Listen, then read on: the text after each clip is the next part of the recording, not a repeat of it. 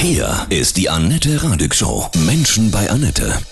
Ich habe heute zu Gast den Eishockey-Experten in Deutschland, Rick Goldmann. Guten Morgen, Rick. Einen wunderschönen guten Morgen. Du warst jahrelang Profi, Nationalmannschaft, Olympia, NHL. Jetzt die Stimme der Kurvencracks. Sag uns, warum ist Eishockey so unendlich geil? Das könnte ich dir mit tagelang könnte ich dir das jetzt beantworten. ja. Deswegen habe ich auch ein Buch darüber geschrieben, übrigens, ja. über dieses Thema. Aber grundsätzlich die Faszination vom Eishockey für mich in einem Satz ist, es gibt keine Sportart, die dynamischer ist, die Härte vereint und die so viele Torchancen hat wie Eishockey. Für alle Fußballfans muss man sich das vorstellen, die Dynamik, die die Eishockey hat, siehst du eigentlich in der Fußball Champions League erst ab dem Halbfinale oder bei großen Weltmeisterschaften. Eigentlich beim Eishockey in jedem Spiel. Rick Goldmann, wir sprechen gleich weiter.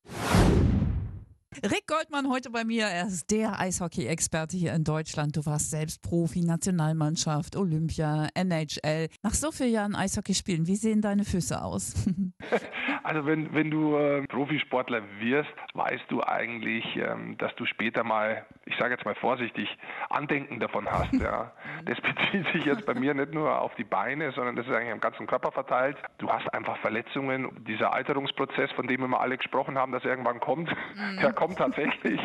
Und dann Mist. tut tatsächlich das, wo früher mal so ein bisschen so wehtan hat, wird dann ein bisschen ein größeres Problem. Ja, ihr seid harte Jungs, aber ich denke immer mit sehr weichem Kern. Wie hast du persönlich äh, gelernt, so mit Niederlagen und auch Verletzungspech klarzukommen, wieder aufzustehen? Ja, das ist ein sehr interessantes Thema. Also ich glaube, das ist eine der, der großen Geschichten insgesamt und Fähigkeiten, die dir Sport grundsätzlich lehrt. Vielleicht in der Mannschaftssportart noch mehr, auch das Teamzusammengehörigkeitsgefühl. Aber du bist auch in der Mannschaftssportart, wie du verletzt bist, wie du gerade sagst, oder es mhm. läuft nicht, dann bist du auch einzeln. Ich glaube, es ist schon mal sehr wichtig, dass ein Mensch es schafft, sich mit sich selbst zu beschäftigen. Du brauchst Vertrauen, du lernst ruhig zu bleiben, dass du weißt, du kannst zurückkommen. Das hilft dir auch, diese Stärke Stärke später fürs Leben in anderen Situationen. Also das ist was, deswegen, es macht absolut Sinn, Kinder, das muss jetzt nicht zum Eishockey sein, aber zum Sport zu schicken. Mhm, genau, sie lernen ja mentale Stärke auch, ne? Ja. Genau, und Team Spirit. Du hast ein Buch geschrieben, Eiszeit, warum Eishockey der geilste Sport ist. Darin schreibst du, dass du im Schwimmbad ja einen Eishockeyspieler auf 10 äh, Meter Entfernung erkennen kannst. Warum? Es hat was mit den Waden tatsächlich zu tun. Mhm.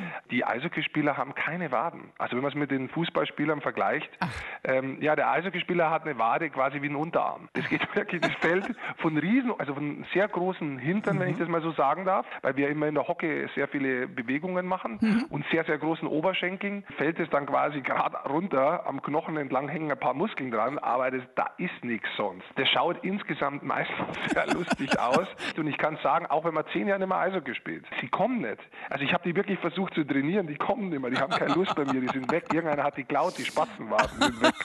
Das heißt, ziehst im Sommer keine Shorts an? das ist wirklich sehr lustig, dass du das sagst. Ich habe mich tatsächlich früher zum Teil als Spieler dafür geschämt. Das muss ich jetzt oh. fairerweise zugestehen, weil die kurzen Hosen meistens am Hintern und am Oberschenkel komplett gespannt haben und dann nach dem Kniegelenk einfach runtergefallen sind. Hinzu ist kommen, ich war käseweiß, weil wir halten uns ja immer in der Halle auf. Mhm. Das heißt, ich war tatsächlich nicht so viel draußen. Wenn ich mit Freunden weggegangen bin, abends war das erste immer, da kommt er wieder, schau mal seine Hose an, schau mal seine Waden an. Das war eigentlich immer Thema und wir haben eigentlich ein großes Schmunzeln drüber gehabt. Rick Goldmann, der Eishockey-Experte in Deutschland. Wir sprechen gleich weiter. Menschen bei Annette, heute bei mir der Eishockey-Experte in Deutschland hier, Ricke Goldmann. Du warst selber Jahre erfolgreicher Superprofi. Sag mal, warum gehört Prügel und Raufen beim Eishockey einfach dazu?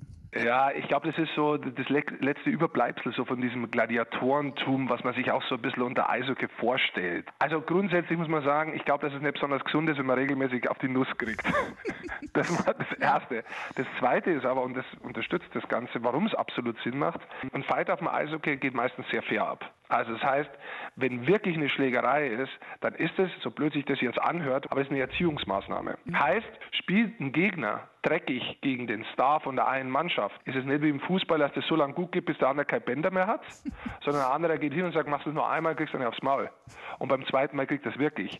So, jetzt kann man sagen, das ist ein bisschen mittelalterlich, verstehe ich, ist aber eine Erziehungsmaßnahme, wo du dir definitiv einen gewissen Respekt erziehst, mhm. damit das Eishockey nicht schmutzig wird. Interessante Erklärung, so habe ich das noch nie gesehen. Wir sprechen gleich weiter, Rick. Rick Goldmann bei mir. Ja, seit über zehn Jahren kommentierst du Eishockeyspiele aus äh, Reporterkabinen, ja. Hast du nicht mal wieder Bock aufs Eis, den Schläger in die Hand und dann tschakka, Powerplay?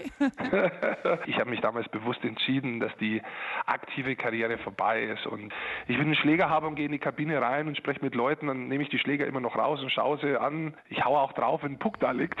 Das ist einfach so normal. Ja. Aber ähm, ich habe jetzt nicht das Bedürfnis, regelmäßig okay. aufs Eis zu gehen. Ähm, Aber du bist ein totaler Entertainer, also wundervoll, man hört dir echt gerne zu. Äh, hast, du, hast du nicht mit deinen ganzen Erfahrungen auch Bock, mal Trainer zu werden? Das habe ich mich am Anfang gefragt. Auch ich wollte eigentlich nicht der Spielball von 25 Jungs in der Kabine sein. Also ich glaube, ich, man sieht es jetzt bei, bei, bei Kovac wieder, wie viele Leute du bedienen müsstest eigentlich. Als Kind wollte ich das immer. Ich habe mir schon Übungen aufgeschrieben als Elfjähriger.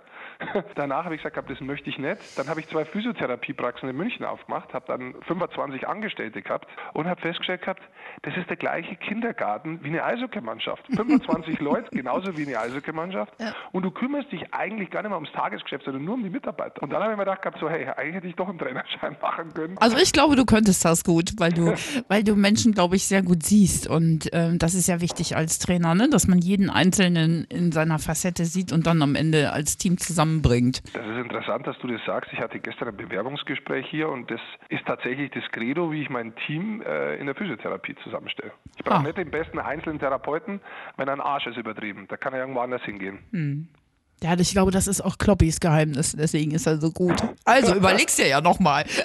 ja, vielleicht. Aber dann gehe ich ins Fußballgeschäft. Ja. mehr zu verdienen. Wen würdest du gerne mal, Rick, so zum Abendessen einladen? Mit wem möchtest du dich mal näher unterhalten? Das muss jetzt nicht aus der Sportwelt sein, aber. Was bei mir momentan so ein Thema ist und was man mir vielleicht gar nicht so zutraut, ich habe vor so einem Jahr äh, das Meditieren angefangen tatsächlich. Ich finde das einen sehr schönen Ausgleich. Ähm, da gibt es zum Beispiel jemanden aus Amerika, der da der riesengroß ist in diesem Thema, das ist Deepak Chopra. Oh ja, der ist toll, den kenne ich auch. Ja, ja Hammer. ich höre dem, mhm. hör dem auch total gern mhm. zu und manchmal denkt man sich so, oh, Eishockey und Meditieren passt mhm, überhaupt Doch, nicht Doch, gerade. Aber tatsächlich, ja, es hat sich auch hier komplett geändert. Also wenn man so mit den Leuten, mit den Spielern spricht, so 50 Prozent der Spieler machen inzwischen Yoga, Meditation. Ja. Momentan würde ich bei Deepak Chopra sagen. Äh, da komme ich mit, den würde ja. ich auch gerne mal treffen. das Spannende am Meditieren ist ja, wenn man wirklich, man atmet und man ist weg und kann nicht denken. Das ist ja so entspannend, ne? Also. Richtig, eigentlich ist, ist Meditation, was runterbricht, tatsächlich nur den Atem mhm. zu folgen. Dann wünsche ich dir weiterhin ganz, ganz viel Spaß, ja, Erfolg und so viel Leidenschaft fürs Eishockey. Danke dir für das Gespräch. Vielen Dank, Rick Goldmann, der Eishockey-Expert hier in Deutschland. Und jetzt wirklich Powerplay. Die Dropkick Murphys mit einem Shipping up to Boston.